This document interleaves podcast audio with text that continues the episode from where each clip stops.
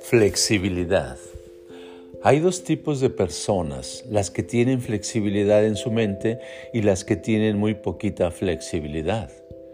La que hoy se pone a meditar y descubre algo, al siguiente día ha cambiado un hábito y eso que cambió no le regresa, sino es estable. Decimos que esa persona tiene flexibilidad en su mente. Sin embargo, Existe la persona que hoy deja de fumar y antes de siete días la ves con el cigarro en la mano encendido. Incluso en la parte moral se nota. Una persona con flexibilidad puede comer carne de todos tipos y un buen día descubre que cierto tipo de carne son veneno para su cuerpo. Al descubrirlo, deja de comerlas y no las vuelve a comer. Decimos que la flexibilidad que tiene hace que su mente agarre una forma diferente a la que tenía. Una persona con poca flexibilidad se da cuenta que la carne es un veneno y tres días después vuelve a comerla. No es que comer carne sea malo, sino es el concepto que tiene la persona. Hay personas que vuelven a lo mismo, como si rebotaran. Dicen, ya me di cuenta de lo importante que es la comunicación, ya voy a escuchar a la gente, voy a poner atención, voy a hablar lo necesario. ¿Y qué pasa después? Y dos días después vuelven al mismo modelo de hablar incesantemente, sin poder parar. Una persona que vuelve a lo mismo es una persona que no está teniendo ningún cambio.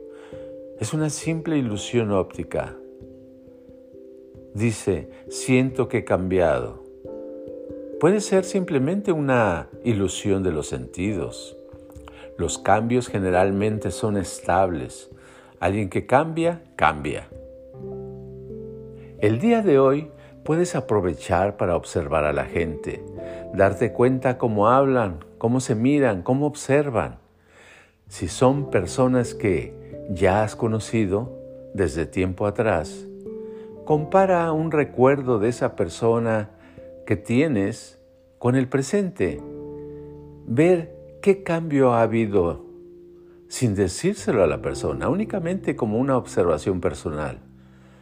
Porque a veces pensamos que alguien está cambiando o que es mejor cuando en realidad no lo es. Esto no quiere decir que tenga que cambiar la persona. Eso no quiere decir que todos tengamos que cambiar. Nadie nos debe de hacer cambiar. Pero si queremos cambiar y no cambiamos, ese es un problema para, para nosotros. A veces pensamos que somos más conscientes de lo que somos. A veces pensamos que sufrimos más de lo que sufrimos. O a veces pensamos que somos más felices de lo que en realidad somos. La vida es compleja, no es fácil, tiene sus altas y sus bajas. Pero ¿Qué te digo yo? Tú sabes, tú has tenido tus experiencias. Tú sabes lo que piensas, sabes lo que sientes, sabes cómo actúas.